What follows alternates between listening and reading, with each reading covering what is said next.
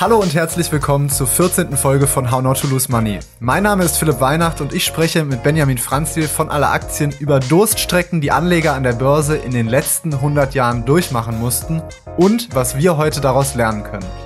Viel Spaß beim Zuhören. Letzte Woche habe ich ja schon mal mit Michael darüber gesprochen, dass es in der Vergangenheit der Börse auch Durststrecken gab mit Jahren und ja auch Jahrzehnten ohne wirkliche Rendite und dabei spielte vor allem auch immer die Inflation eine Rolle.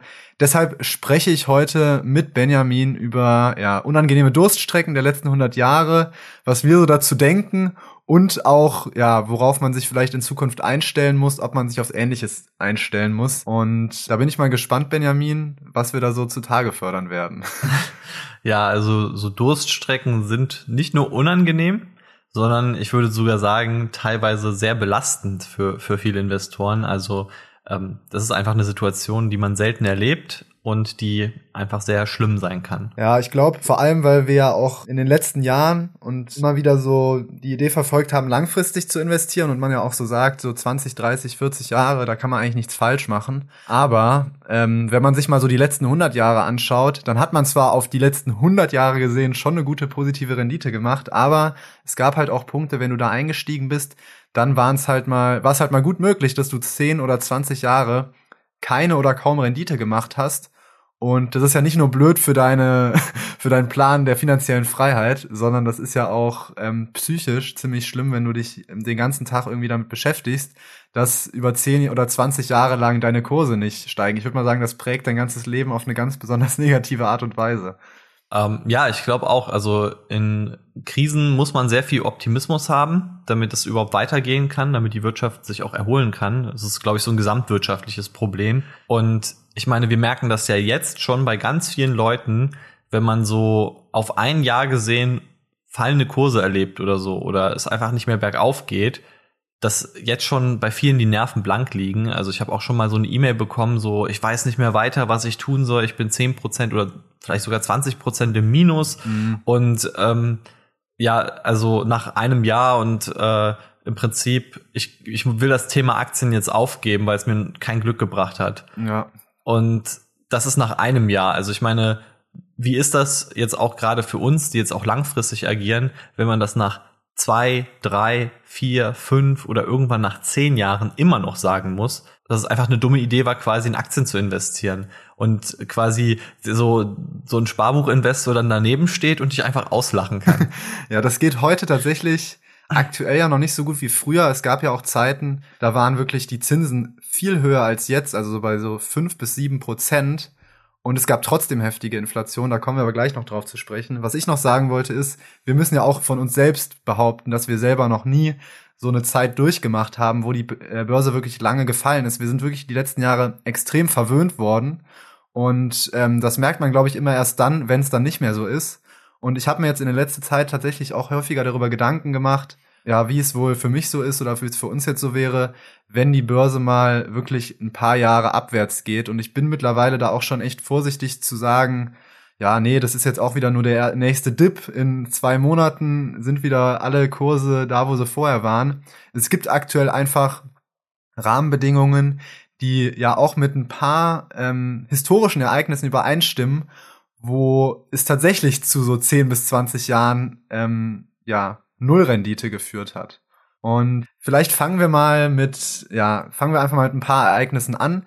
Es gab so drei, ja, unangenehme Durststrecken, würde ich sagen, in den letzten 100 Jahren, wo wir gesagt haben, die gucken wir uns jetzt mal etwas genauer an und gucken uns vielleicht auch mal die Gründe an, um da womöglich vielleicht auch Parallelen zu heute zu sehen, beziehungsweise um vielleicht auch mal zu sehen, ähm, wie man da zu der Zeit wohl gehandelt hätte und also als, aus heutiger Perspektive, was für Tipps man praktisch den Leuten damals aus heutiger Perspektive gegeben hätte, wo wir, die wir uns vielleicht dann heute schon selber geben können. Ähm, wir fangen mal an mit 1930 beziehungsweise mit der mit der Zeit zwischen 1930 und 1945. Und wenn man sich mal den S&P 500 in der Zeit anschaut, den haben wir jetzt nämlich immer als ja, Referenz genommen. Da gibt's nämlich historisch die besten Daten.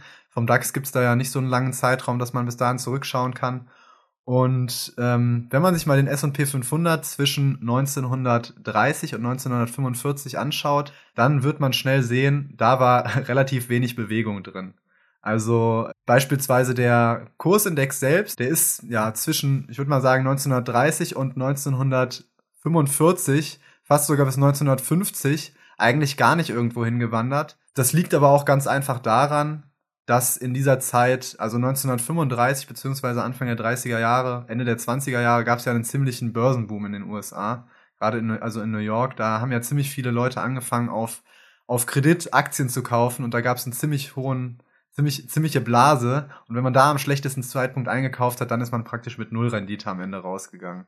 Ja, das, das war wirklich krass. Also so nach dieser 1918, nachdem der Erste Weltkrieg vorbei war, dann gab es einfach richtig global so ein ordentliches Wirtschaftswachstum. Also wahrscheinlich waren es halt so technologische Treiber, die dafür gesorgt haben, mhm. plus dann eben noch die Kombination, man kommt jetzt aus dem Krieg, der, der Krieg ist hinter einem und jetzt baut man wieder auf und man hat sehr schnell aufgebaut und dann, dann ging es auf einmal bergauf. Also klar, Deutschland, jetzt da gab es ja diese 1923er Hyperinflation, mhm. aber auch in Deutschland kamen dann halt wirklich so glorreiche 1920er Jahre und es ging den Leuten überall gut und das gipfelte dann so ein bisschen in diesem in diesem Börsencrash 1929. Tatsächlich war ja die Inflation Anfang der 30er Jahre gar nicht so hoch. Also die lag ja, beziehungsweise die, die kam ja eigentlich sogar aus einer deflationären Zeit und ist dann gar nicht mal so hoch gestiegen, wie sie aktuell schon ist. Damals, glaube ich, so auf bis zu 5, 6 Prozent. Das war ja eigentlich noch im Vergleich zu heute relativ wenig. Aber was das Problem war, das habe ich nämlich eben schon gesagt, die Leute haben damals ziemlich viel auf Pump-Aktien gekauft, weil der Aktienmarkt damals sehr gut lief. Also da musste ich auch, als ich mir das mal angeschaut habe, ein bisschen an heute denken. Es wurde damals so von dem Unend oder von dem äh, ja für immer anhaltenden Wohlstand für alle geredet. Also die Kur sobald die Kurse lang, länger mal oben bleiben, da werden ja immer wird ja immer gesagt, jetzt ist der neue Markt, beziehungsweise wenn es viel Wachstum gibt, jetzt ist der neue Markt und ähm, wir werden alle Millionäre sozusagen. Und das hat damals ja dazu geführt, dass viele wirklich ähm, ja auf Kredite investiert haben und das ging aber irgendwann nicht mehr. Irgendwann irgendwann ist das Wachstum ausgeblieben am Markt. Es gab so eine Stagnation Stagnationsphase. Das war so Mitte des Jahres 1929, so im Herbst. Und dann im Herbst praktisch gab es auch diesen berühmt-berüchtigten Black Thursday, wo dann an einem Tag die Börsen um, ja, ich glaube, es waren damals so 12 bis 15 Prozent erst gefallen sind. Die sind so an, an mehreren Tagen hintereinander um 12 bis 15 Prozent gefallen. Da gab es zwischendurch dann auch immer noch so von dem damaligen Chef der New Yorker Börse so exemplarische ähm, exemplarische Auftritte, wo er dann Aktien gekauft hat zu einem relativ hohen Preis, um die Märkte zu stabilisieren. Ähm, war am Ende dann nicht so eine gute Idee, hat nur kurzfristig geholfen. Und das Interessante ist ja, und das ist ja auch eigentlich das, was dann am Ende dafür gesorgt hat, dass wir da über 10 bis 20 Jahre in so einem schlechten Marktumfeld waren, dass dieser Börsencrash in den USA dafür gesorgt hat, dass die ganze Weltwirtschaft eigentlich ähm, in eine Rezession gerutscht ist. Ja, genau. Also diese Phase heißt ja auch sogar auf Englisch The Great Depression. Also so halt dieses, diese große Depression. Äh, anders als zum Beispiel die Finanzkrise, die jetzt äh, in diesem Jahrtausend war, die heißt ja The Great Recession. Also mhm. einfach quasi die abgestufte Variante davon. Und ich glaube, das Krasse an dieser, an dieser Krise war einfach, ähm, dass es so die erste richtige Weltwirtschaftskrise war und einfach es so einen gnadenlosen Optimismus gab und dann plötzlich einfach das Blatt sich so gewendet hat und, und dann ist einfach alles eskaliert und, und es gab aber auch kein System, um das aufzufangen. Und das war halt auch das Fatale daran. Also es war ja auch eine Zeit, wo es jetzt nicht so geläufig war, irgendwie Versicherungen abzuschließen, wo Arbeitnehmer auch nicht so versichert waren. Mhm. Und dann äh, plötzlich hast du eine riesige Arbeitslosigkeit. Die Aktien der Leute sind ja auch nichts mehr wert. Ähm, klar, okay, wenn du ein Haus hast, ist cool, aber vielleicht kommt dann auch die Bank und fordert ähm, eben zusätzliche Sicherheiten mhm. oder oder will einfach, dass du den Kredit tilgst und du hast deinen Job aber verloren. Und das war einfach eine sehr harte und strapaziöse Zeit und da war es einfach normal auch, dass man sich Essensmarken besorgt hat und dass man wirklich einfach darauf angewiesen war, dass der Staat einen nicht sterben lässt. Genau. Es, man muss sich mal das vor Augen führen. Ich habe nämlich mir extra noch mal auch bei Bloomberg den Chart angeschaut. Ähm, von dem Hoch ähm, 1929, also Mitte des Jahres 1929, stand der S&P 500 aus heutiger Sicht bei 30 Basispunkten zurückgerechnet. Und ähm, ist dann halt innerhalb von kürzester Zeit erstmal ja auf 20 gefallen, also hat schon mal 30 Prozent oder ja 43 Prozent sogar in zwei Monaten verloren. Also das muss man sich mal vorstellen. Der S&P 500 würde heute um 43 Prozent in zwei Monaten fallen und innerhalb der nächsten drei Jahre, also auch drei Jahre wieder eine sehr lange Zeit, ist der S&P 500 insgesamt um 86 Prozent seit dem Hoch gefallen. Das heißt, viele Aktien sind praktisch, die haben irgendwie 95 Prozent ihres Wertes verloren und viele Menschen, die halt damals auch durch ihren oder ihr Wohlstand sich auf Aktien ähm, gestützt hat, waren einfach auf einmal arme Menschen. Also da mussten ähm, Leute, die vorher in, in großen Häusern gewohnt haben, die nur die feinsten Sachen gespeist haben, mussten auf einmal mit Essensmarken zurechtkommen, weil einfach ihr ganzes Geld an der Börse vernichtet wurde. Und ähm, das hat ja letztendlich auch dazu geführt, dass so viele Menschen, die vorher viel Geld hatten, ihr Geld verloren haben, dass auf der ganzen Welt die Wirtschaft ins Wanken geriet. Denn viele mussten nämlich, die damals schon international investiert haben, anfangen, ihr Geld aus dem Ausland zurück in die USA zu holen, um praktisch, ja, diese Kursverluste wettzumachen. Es wurde also viel Geld von amerikanischen Investoren zurück in die USA gezogen und hat dann in der Weltwirtschaft gefehlt. Und da damals die USA, wie Benjamin ja schon gemeint hat, eigentlich die ähm, treibende Wirtschaftskraft der ganzen Welt war, war das so, als würde praktisch der Motor, der zu der Zeit die ganze Welt auf, ähm, auf Trab hält, ausfallen und, ähm, ja, und würde praktisch ins Stocken geraten und damit alles andere auch außer Gefecht setzen. Ja, also es hat auf jeden Fall die Welt wirklich sehr nachhaltig beeinflusst. Ähm, ich meine, irgendwo hat es auch einen Effekt natürlich auf Deutschland gehabt, dass dann der Zweite Weltkrieg äh, passiert ist, beziehungsweise halt einfach, dass diese ganze Zeit ähm, des Nationalsozialismus und so passiert ist. Ich glaube, äh, wir haben schon sehr viel darüber geredet. Äh, das Wichtige ist, glaube ich, gegen diese Phase konnte man sich einfach nicht schützen. Mhm. Also ich glaube, es war schon eine Phase, wo man theoretisch sagen konnte, okay, ich achte jetzt darauf, in Value-Aktien quasi zu investieren, aber es war eine Phase, wo einfach alles überbewertet war und es kam auch eine Phase, wo nichts danach mehr einen Wert hatte.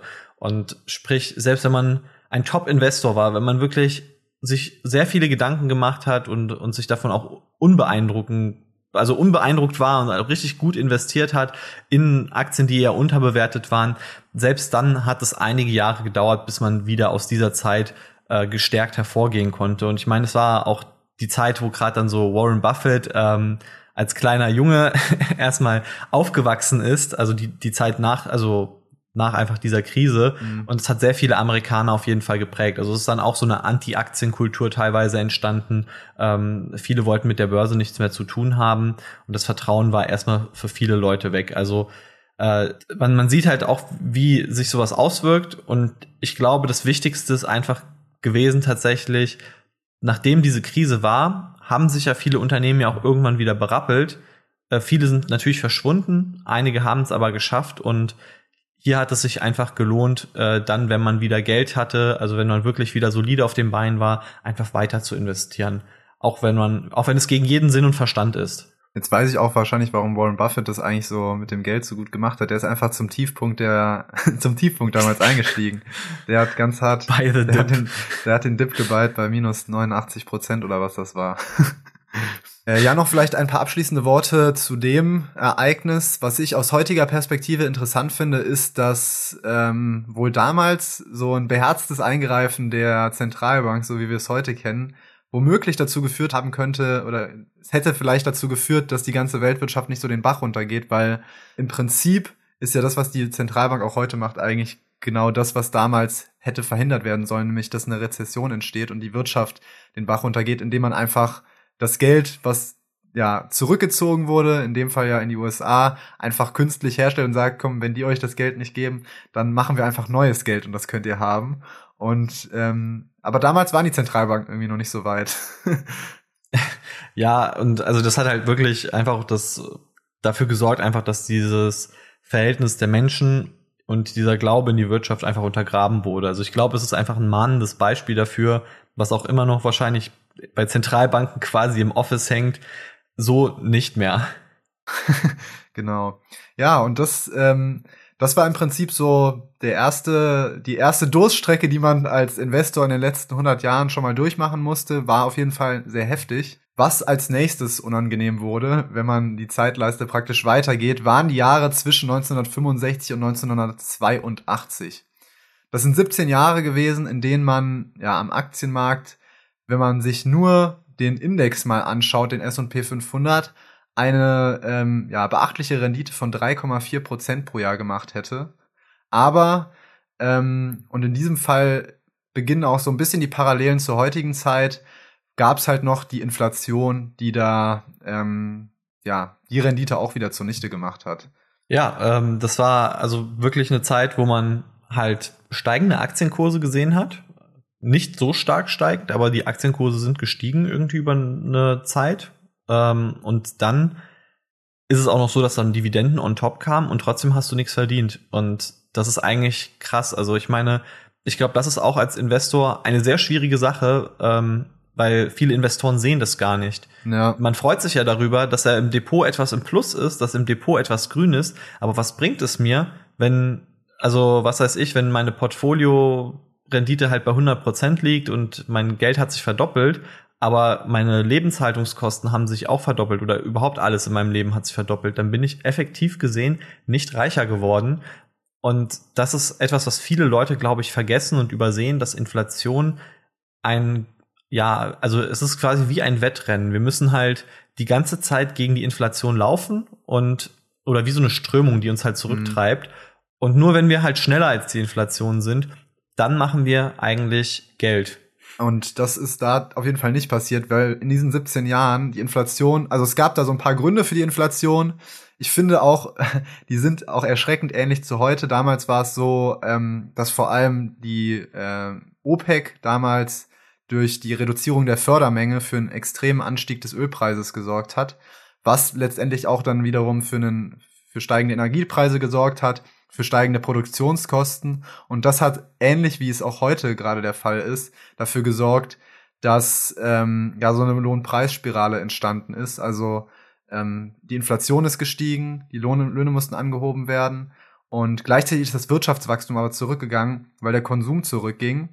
Und ja, das hat im Prinzip dafür gesorgt, dass auch diese 60er und 70er Jahre unter so einem ganz schlechten Stern standen. Und der Consumer Price Index, also im Prinzip die Inflation in den USA, hatte sich einfach, also der Consumer Price Index hat sich verdreifacht in diesen 17 Jahren. Das fand ich auch extrem, dass man praktisch nach 17 Jahren dreimal so viel für seine Produkte zahlen musste und ähm, da war es da war's dann aber auch wiederum gut, dass du ähm, in Aktien investiert hast, weil du hast zwar nicht unbedingt real jetzt die große Rendite gemacht, aber auf der anderen Seite hast dein Geld halt auch nicht an Wert verloren. Du bist im Prinzip bei Null rausgekommen.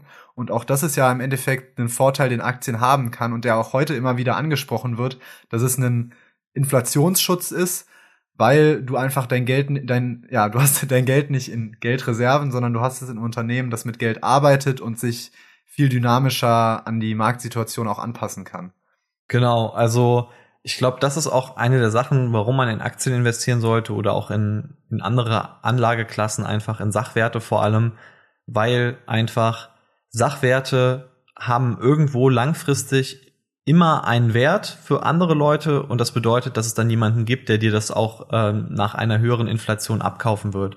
Also ich glaube, der innere Wert einer Sache, der ist immer sehr wichtig und das bedeutet dann quasi, wenn eine Sache einen, einen Nutzen hat, einen sehr wertvollen Nutzen, und zum Beispiel ein Unternehmen hat ja einen Nutzen, also stellt ja Sachen her, Produktionsanlagen, Know-how, ähm, genauso aber auch wie eine Immobilien einen Nutzen haben, ähm, dann ja, dann bedeutet das eben auch, dass man nach so einer Inflationsphase vielleicht nicht besser rausgeht, aber auch aber hoffentlich nicht schlechter. Und ich glaube, das ist eigentlich äh, das Ziel. Also not money losen, statt ähm, vielleicht unbedingt nach der großen Rendite zu hecheln, vielleicht einfach da so ein bisschen diese Demut zu haben und zu sagen, hey, mir ist es wichtig, dass ich einfach nicht so viel Geld verliere, wie vielleicht der äh, Sparbuch-Investor. Äh, du siehst ja wahrscheinlich auch die Parallelen von damals zu heute, vor allem auch, weil damals ähm, Nixon, der damals in den USA Präsident war, hat ja auch die äh, Fed die Zentralbank in den USA damals praktisch dazu gezwungen, die Zinsen zu, zu senken.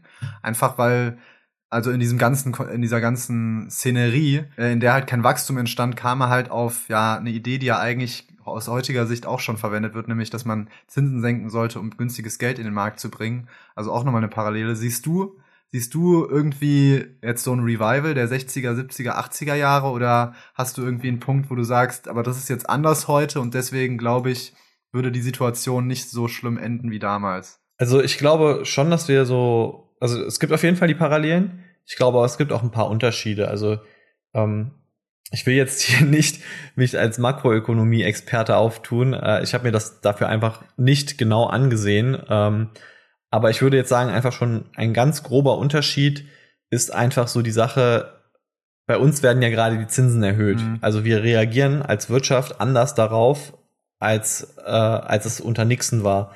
Also das, was Nixon gemacht hat, das ist eher eher das Verhalten jetzt wie in der Türkei, dass man einfach sagt, wir senken die Zinsen obwohl, obwohl es eigentlich eine Inflation mhm. gibt und obwohl, obwohl es eigentlich dem Land vielleicht nicht so gut tun würde, wenn man die Zinsen senkt, weil einfach die Produkte immer teurer werden, man dafür eigentlich, also eigentlich dafür sorgen muss, dass sich die Wirtschaft etwas abkühlt. Und ich glaube, das ist, ähm, ist eine Situation, die wir in Europa und den USA gerade haben, was wehtut, dass wir halt so bewusst sagen, okay, wir, wir kühlen unsere Wirtschaft ab durch die Zinsen, aber dafür kühlen wir auch die Inflation ab. Und ich glaube, das ist äh, der wahrscheinlich langfristig bessere Weg, als zu sagen, okay, wir, wir wollen gegen, also wir wollen irgendwie unsere Wirtschaft retten und deswegen müssen wir halt immer mehr Geld in den Markt bringen quasi. Ich frag mich halt nur, wenn das mit dem Wirtschaftswachstum dann zu sehr ins Stocken gerät, muss man sich ja die Frage stellen, äh, lieber Wachstum oder lieber ähm, niedrige Inflation?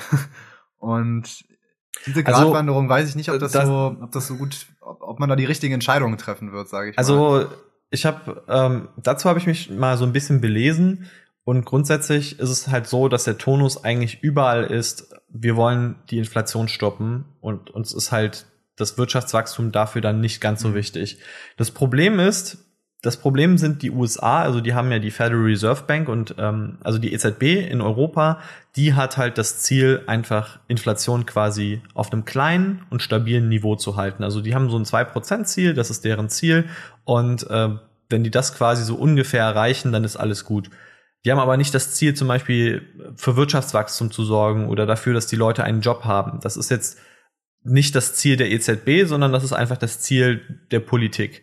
Und das ist auch das Schöne, dass es gibt so eine Gewaltenteilung einfach in mhm. Europa, was ich vom Konzept her eigentlich besser finde als in den USA, wo man halt auch noch der, der Fed quasi aufgedrückt hat, hey, sorgt bitte auch noch für Vollbeschäftigung. also die Fed versucht halt eigentlich äh, niedrige Inflation mit Wirtschaftswachstum zu vereinen oder, oder zumindest mal mit einer sehr wirtschaftlich vorteilhaften Situation. Das ist, glaube ich, ein, äh, in vielen Situationen gut, so, das ist, hat ja in den letzten Jahren viel besser funktioniert auch als in, als in Europa. Aber ich kann mir vorstellen, dass es halt dann in Situationen, Ausnahmesituationen zu so einem Interessenkonflikt kommen kann. Und ähm, da muss dann halt eine FED die Priorität entweder setzen und sagen, okay, jetzt ist halt Inflation äh, das wichtigere Thema. Oder äh, wenn man halt irgendwie versucht, dann so auf beiden Hochzeiten zu tanzen, dann kann das in die Hose gehen. Ja, und die dritte Phase, in der es Anleger schwer hatten, die ging nicht so lange und die war auch nicht von so einer ekelhaften Inflation begleitet worden tatsächlich. Und zwar sind das die 2000er bis 2010er Jahre. Da kam dann, ja, da war nicht mehr Inflation das Monster an der Börse, sondern die Tech-Bubble. Und ja, auch da, wenn man sich mal, also das ist so auch, glaube ich, das, was die meisten Leute kennen, weil die Daten dazu sind ja eigentlich fast überall zugänglich. Und viele viele Aktienkurse, die man sich heute anschaut, zeigen ja noch ganz deutlich, ähm, ja, wo es praktisch, wo, das ist, dass man praktisch, wenn man 2000 investiert hatte, bis heute noch gar keine Rendite machen konnte im schlechtesten Fall. Und auch da war es ja so, von 2000 bis 2010 ungefähr, indexmäßig gar nichts passiert und auch nur mit Dividenden so ganz leicht.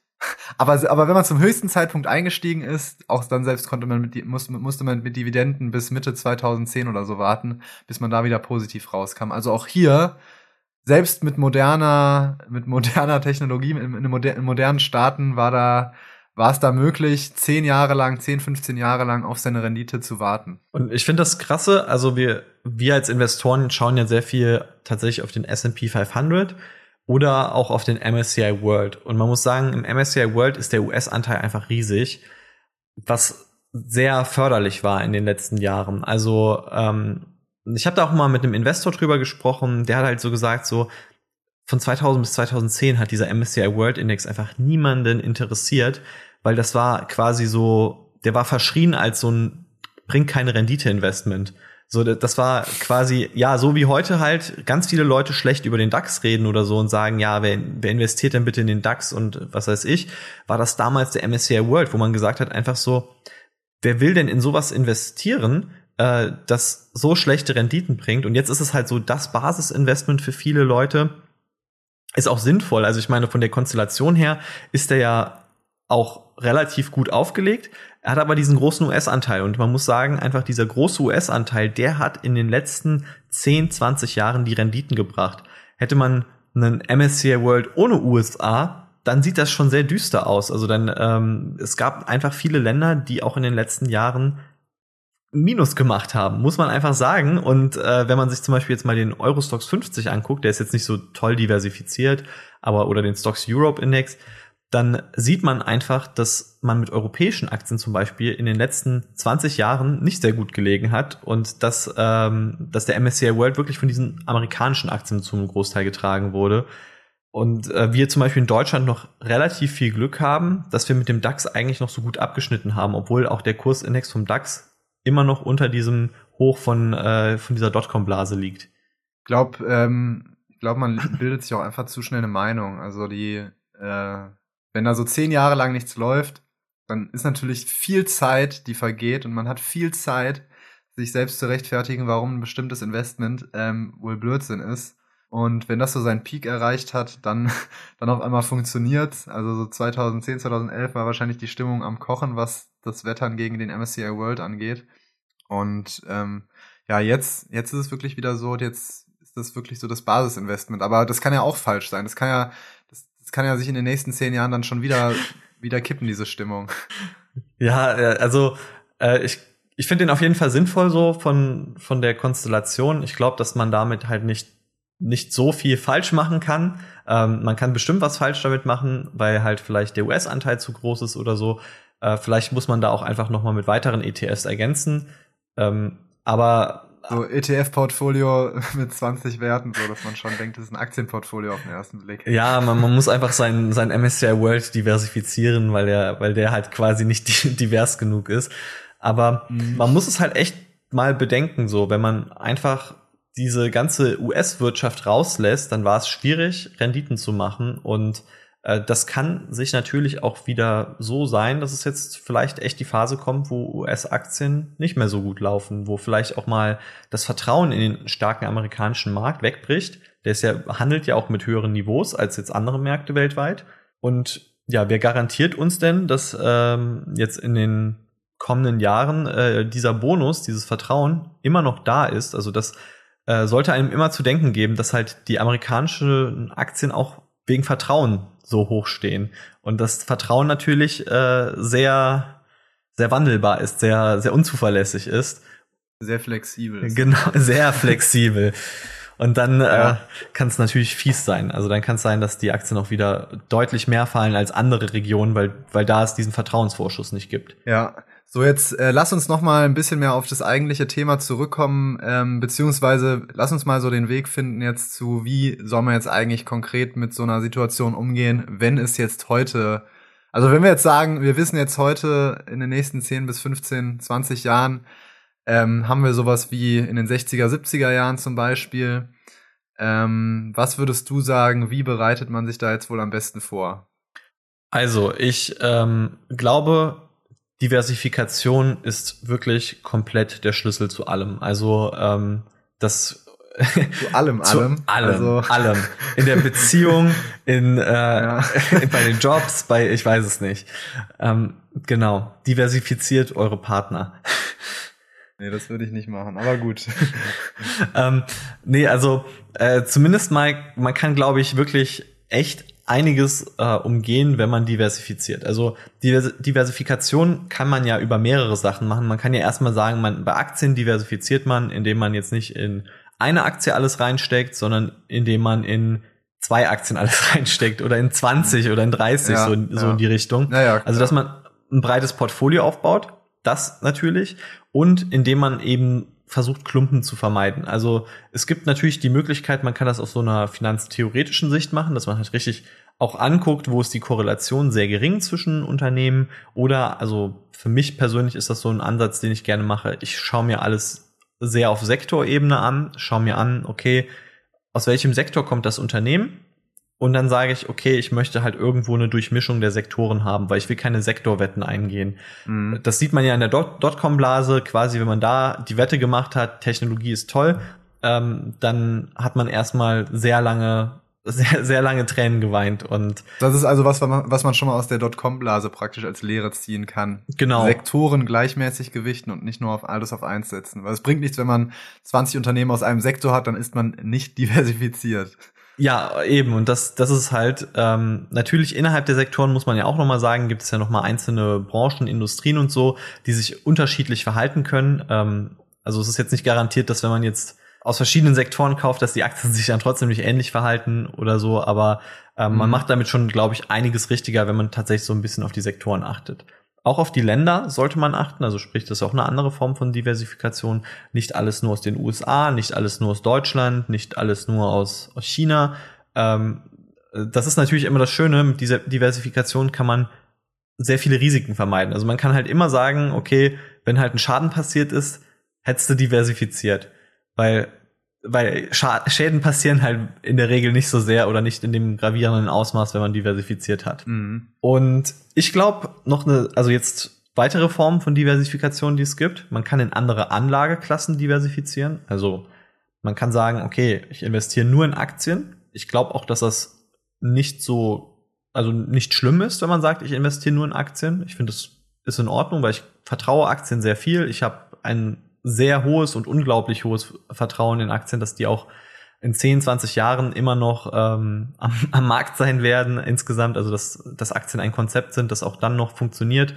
Mhm. Aber man muss auch ehrlich zugeben, ähm, es kann natürlich sein, dass äh, vielleicht Immobilien deutlich besser laufen oder Aktien auf 20 Jahre halt nicht gut laufen, aber man mit ja, mit Immobilien, mit, ich weiß es nicht, äh, mit Gold oder sowas. Ja, was hältst du denn von Gold? Weil ich lese auch sehr viel, ähm, immer wieder jetzt vor allem. Äh, jedes Portfolio braucht Gold und ähm, jedes Portfolio braucht auch Anleihen, weil ich glaube, Anleihen ist ja auch gerade so ein Thema, was aktuell viele auf einmal wieder auf den Schirm bekommen, weil das nicht mehr praktisch wie Bargeld ist, was überhaupt keine Rendite bringt, sondern weil es jetzt auf einmal da auch wieder was kommt. Wärst du jetzt ein Typ für Anleihen? Also ich muss sagen, Anleihen haben mich wirklich bisher nie gereizt. Ich fand Anleihen echt immer sehr unattraktiv. Und ich hatte dann aber mal ein richtig gutes Gespräch, mit einem Portfolio-Manager, der äh, im Bereich Anleihen aktiv ist. Also das äh, P2P, ne? nee, nee, nee, nee, der äh, im Bereich Unternehmensanleihen aktiv ist. Mhm. Ähm, das Problem ist aber bei Anleihen, die sind für uns Privatanleger halt super schwierig zu handeln. Also wir können Anleihen-ETFs kaufen, dann kaufen wir uns halt einen, einen Korb aus, was weiß ich, wir kaufen uns aus verschiedenen US-Anleihen, wir kaufen uns aus globalen Anleihen. Äh, es ist aber halt, oder wir können uns auch einen Anleihenfonds kaufen, das geht auch. Aber einzelne Anleihen zu handeln ist für uns Quatsch.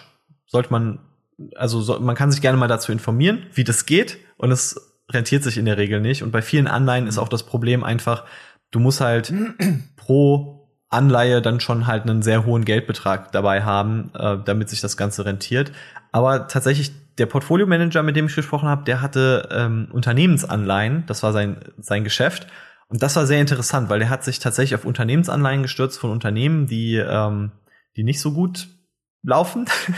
also äh, zum also Beispiel, hohe Rendite, hohes Risiko sozusagen. Ja, ja, zum Beispiel ähm, hat der, was hat er mir erzählt? Der hat sich also der hatte auch von WeWork zum Beispiel eine Anleihe.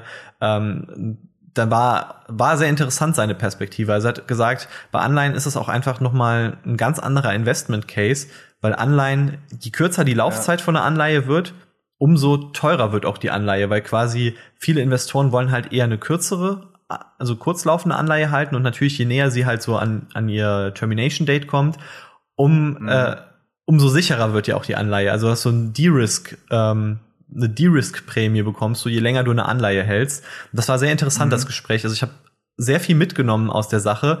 Und ähm, der hat auch gesagt, so, der macht so seine sieben Prozent pro Jahr mit, mit Unternehmensanleihen. Also das war schon. Wann war das? Wann, wann hast du mit dem geredet?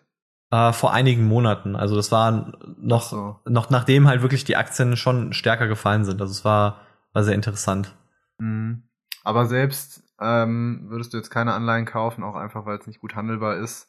G genau, also für mich tatsächlich diese Standardprodukte sind nicht so interessant. Ich glaube persönlich äh, im Bereich Anleihen, das Problem ist auch natürlich, äh, wenn die Zinsen steigen, hat es erstmal eine negative Wirkung auf deine Anleihen, die du im Portfolio hältst. Also quasi ja.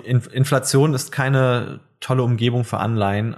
Äh, du kannst halt inflationsbesicherte Anleihen haben, dann schon, ja. Dafür musst du halt auch auf Rendite verzichten. Also Schutz kostet ja immer Geld und ähm, deswegen, also für, für mich ist dieser Bereich leider nicht so interessant. Ich glaube, äh, vielleicht irgendwann erleben wir wieder eine Zeit, wo es Zinsen auf dem Festgeld gibt oder dann kann man halt sagen, okay, ich mache einen Bausparvertrag. Ohne Witz, Bausparvertrag könnte dann auch Sinn ergeben, ähm, je nachdem, wenn es wieder Zinsen gibt. Oder halt auch wie jetzt, dass man sagt, ich mache einen Bausparvertrag, um mir günstige Zinsen zu sichern. Aber ich glaube halt, eine, eine Anleihe ist nicht, also ist für viele einfach äh, zu schwer zugänglich. Was denkst du denn, was für Unternehmen gerade in jetzt so einem Umfeld, was jetzt mit hoher Inflation und vielleicht auch geringem Wachstum einhergeht, was denk, was würdest du da sagen, was läuft da gut? Also ich, ich hätte ja so im Kopf eigentlich gehabt, Luxusgüterhersteller, aber auch so Basiskonsumgüterhersteller, die eine gewisse Preismacht haben, also zum Beispiel auch Coca-Cola, ähm, die ja eine Marke haben und wo die Leute eigentlich, wenn sie Coca-Cola haben wollen, kaufen die auch Coca-Cola. Ähm, was, was wären da so deine Favoriten für die, für so, für die aktuelle Zeit? Ähm, ja, Luxusgüterhersteller, denke ich auch. Sehr interessante Sache. Ich glaube aber, kommt immer drauf an, wenn du jetzt zum Beispiel Mercedes-Benz als Luxusgüterhersteller begreifst, was ja zum Beispiel der Nvidia äh, CEO jetzt vor kurzem gesagt hat, dass es für ihn so mhm. das Potenzial hat, der größte Luxushersteller der Welt zu werden, muss ich sagen, mir fällt das persönlich da ein bisschen schwer, weil halt so ein Auto ist schon eine ähm, ja eine, eine teure Kaufentscheidung, weißt du, also es ist nicht so wie eine Louis Vuitton Handtasche oder so eine Moet Flasche, die die kann man sich halt irgendwie immer noch leisten ähm, da muss man jetzt auch nicht so drauf sparen und ich glaube, bei so einem Auto ist das nochmal was anderes. Ähm, ich glaube, was sehr interessant ist, das sind Unternehmen, die auf sehr preissensitive Kunden abzielen. Also die sagen so, hey, wir haben ein Produkt, das ist das günstigste quasi und es lohnt sich richtig, dass du jeden Tag zu uns kommst. Und also zum Beispiel so diese ähm, diese 1-Euro-Shops quasi. Wie in Deutschland diese 1-Euro-Shops, die haben ja auch Inflation, der kostet ja auch mittlerweile irgendwie, glaube ich, alles 1,10 Euro. Aber ja. ähm, in den USA gibt's die auch an der Börse, also zum Beispiel ähm, Dollar Tree oder Dollar General. Die haben jetzt auch vor kurzem einfach geniale Zahlen berichtet, weil die Leute fangen an, nicht mehr zu Walmart einkaufen zu gehen, weil sie sagen, Walmart ist mir zu teuer geworden.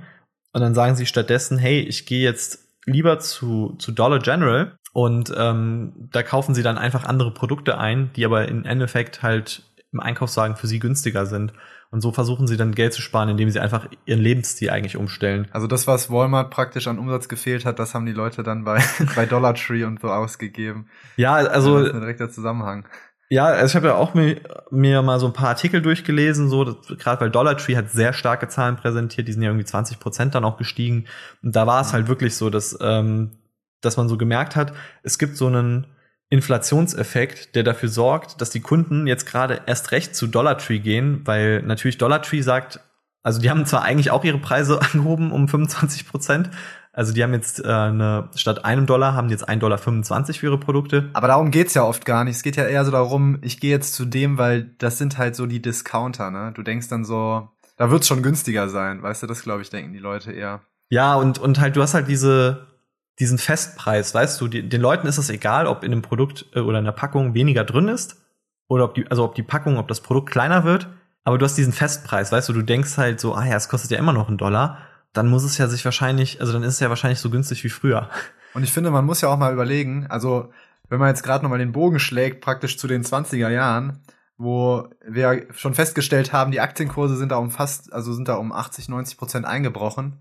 Da sind Leute richtig arm geworden. Wenn es damals Dollar Tree gegeben hätte, was meinst du, wo die shoppen gegangen wären? Ja, ist echt so.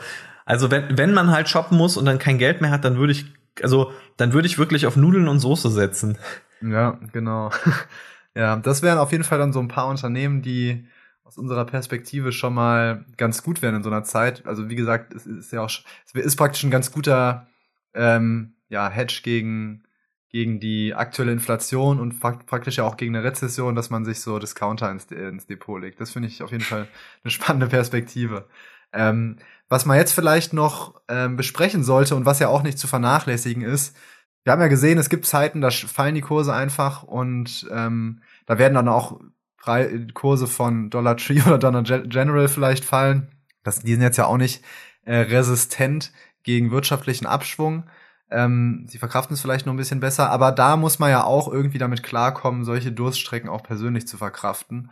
Und ich ja. finde, man darf, man muss zwar seine, man muss zwar seine Investmententscheidungen sehr rational treffen, aber man sollte auch immer bedenken, dass man ja ein Mensch mit Emotionen ist und die sollte man nicht verdrängen, weil sonst glaube ich, ploppen die auf und dann machst du dumme Sachen.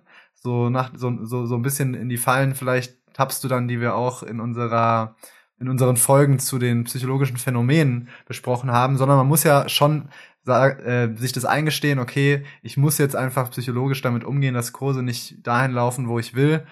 Ähm, da muss man oft mit umgehen und dann überlegen, wie wie kann man das Ganze bekämpfen, beziehungsweise wie kommt man damit am besten klar? Was, was wären da so deine Strategien praktisch, da auch auf psychologischer Ebene mit sowas, mit so, dich darauf vorzubereiten? Also, ähm, ich denke halt, eine Sache ist sehr nervig, nämlich man kann eigentlich nichts dagegen tun, ja, so wie du es gesagt hast, also wenn die Kurse fallen und so, muss man irgendwo einfach diese Situation auch akzeptieren. Ich glaube, man muss halt sehr eisern sein Programm durchziehen also vorher erstmal sich ein gutes Programm überlegen und das dann eisern durchziehen. Ich glaube, ähm, ein großer Vorteil ist halt auch noch die letzte Form der Diversifikation, nämlich halt gegen Zeit. Also sprich, wenn ich natürlich mhm. äh, zum Höhepunkt der Dotcom-Blase einmal eingekauft habe und sage danach, ja, nie wieder, böser Aktienmarkt, dann ist es klar, dann ähm, dann wird's halt auch keine tolle Rendite für mich geben über eine längere Zeit. Aber wenn ich kontinuierlich danach immer wieder eingekauft habe, ähm, wenn ich, also wie, wie ja die meisten Leute, wenn ich einfach ein monatliches Einkommen habe, wenn ich regelmäßig investiere, dann sieht das nochmal anders aus. Dann kaufe ich auch diesen Dip ein und dann schmälert das zumindest mal so das Minus oder andersrum gesagt auch einfach, ich habe dann ja einen niedrigeren Einstandskurs. Also dieses Cost Averaging mhm. ist irgendwo ein Effekt da, der da uns zugutekommt, wenn man es halt natürlich so, so nutzt. Und dann äh, entsprechend würde ich sagen, einfach äh, Dividendenzahlungen sind auch etwas Schönes. Also ich finde Dividendenstrategie also. ja, ja, also ich meine, Dividendenstrategie verhindert nicht, dass wir Minus machen, aber ich glaube, Dividenden erinnern uns eigentlich daran, dass wir uns an Unternehmen beteiligt haben. Und ich finde, das ist so, ich weiß nicht, wie im Restaurant. Du gehst ins Restaurant und du setzt dich hin und dann kommt ja erstmal der Gruß aus der Küche in der Regel. Dann stellen die dir irgendwie so ein bisschen Brot und, und Schmalz oder sowas hin oder keine Ahnung. Ein Aber nur in den Restaurants, in denen du dinierst. Bei mir gibt's nie einen. ah ja, komm, also so. Ja, ja, nee, nee, also ähm, auf jeden Fall, wenn du den Gruß aus der Küche kriegst und ich denke mir immer so, dass für mich ist eine Dividende wie der Gruß aus der Küche so und oder halt dieses Lebenszeichen von, hi, ich bin ein Unternehmen, ich bin kein Lottoschein mhm. ähm, und das finde ich ist wichtig, dass man das sich immer einfach vor Augen führt. Hey, ich investiere in ein Unternehmen, ich investiere in ein, ein komplexes Konstrukt, das aber auch wachsen kann, das, das auch immer mehr Gewinne machen kann und viele Unternehmen schaffen das auch. Und wenn man sich das einfach vor Augen führt, dass viele Unternehmen immer größer und besser werden und man hoffentlich natürlich auch in diesen Unternehmen investiert ist, dann muss man sich, glaube ich, auch äh, nicht so viel Sorgen darüber machen, dass der Kurs eben mal seitwärts läuft oder auch mal fällt, ähm, weil man weiß ja, hey, okay, ich kann mir jetzt von demselben Unternehmen immer mehr Stücke kaufen. Also das ist auch ähm, ja eigentlich was, was zum Thema Diversifikation passt, weil man muss ja jetzt nicht äh, nur Dividendenaktien kaufen oder halten. Ähm, es reicht ja, wenn man praktisch ein paar sich auch ins Depot legt, vielleicht auch jetzt, wenn man merkt, man hat ja gar keine Dividendenaktien und man vielleicht auch ja, einfach das jetzt mal zum Anlass nimmt, noch ein bisschen diversifizierter zu sein, kann man sich da reinholen und dann bekommt man halt von ein paar Unternehmen ab und zu die Dividende und dann wirkt sich das schon ganz gut aus, ohne dass man jetzt äh, seine Wachstumsaktien vielleicht ganz rausschmeißen muss.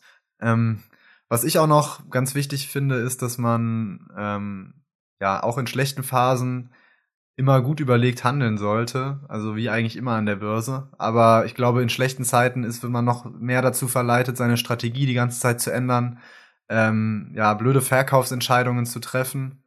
Und ähm, das sollte man immer wieder überdenken. Und ich glaube, ich, ich glaube auch, was in, in Zeiten von fallenden Börsen auch immer so viele Leute oder was, glaube ich, bei vielen dann zum Problem wird, ist, dass sie immer so dieses eins zu eins Aktienkurs und Unternehmen sehen. Wie, wie geht's dem Unternehmen?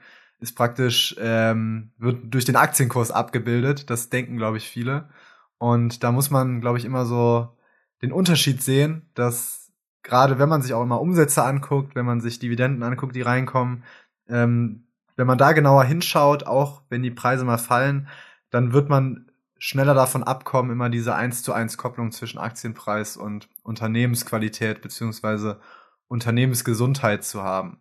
Ja, ich, ich denke auch, dass es äh, wichtig ist und ja, es, es lohnt sich auch einfach, dann richtig mal nach Unterbewertungen zu gucken. Ich glaube, es lohnt sich auch einfach, so eine Kombination aus Value und Wachstum halt zu fahren. Also, dass man nicht eisern nur so eine Doktrin verfolgt und sagt so, okay, ich will jetzt in die am stärksten wachsenden Tech-Aktien investieren. Ich investiere nur in Biotech äh, oder in, in, ich weiß es nicht, was es auch alles noch für Sachen gibt. Ähm, genauso wie es aber auch, glaube ich, in meinen Augen oder in meinen Augen ist es halt jetzt ähm, nicht unbedingt das Sinnvollste zu sagen, ja, ich investiere nur in Aktien, die ein KGV von unter fünf haben oder so. Das sind, also es gibt halt, man muss halt irgendwie, finde ich, also ich finde, Mischung ist immer eine ganz gute Sache, weil im Endeffekt sollte man sich ja dafür aufstellen, dass man so halbwegs von jeder Phase profitieren kann. Und ich glaube, ähm, das ist natürlich halt immer ganz praktisch dann, wenn man dann auch die richtigen Aktien für eine Inflationsphase zum Teil im Depot hat. Mhm. Ja, vielleicht noch zum Schluss. Man kann, man kann sowas ja auch immer als, gut, als gute Rabattaktion sehen. äh, wenn die Preise fallen, dann ist es so wie, alle wollen jetzt ihr Zeug loswerden und man denkt, ja, gut, das kann ich gebrauchen, ja, das nicht. Aber das könnte ich aber auch mitnehmen. Und dann kauft man sich das und dann wird es wahrscheinlich so sein, dass es irgendwann ein paar Jahre oder wenn es schlecht läuft, ein paar Jahrzehnte später so ist, dass auf einmal wieder sagen, oh, das, was du da in deinem Depot hast, finde ich jetzt aber super. Das wollte ich zwar vor zehn Jahren gar nicht mehr haben, aber jetzt hätte ich es wirklich sehr gerne. Und dann ähm, hat man zum richtigen Zeitpunkt sich solche Schnäppchen gesichert. Und ähm, ja, das war praktisch so das, das Schlusswort jetzt. Ja, ist vor allem sehr praktisch, wenn man natürlich durch die Inflation mehr Gehalt bekommt und gleichzeitig die Aktien fallen. Genau, das ist, das, da, so muss man es eigentlich erstmal sehen.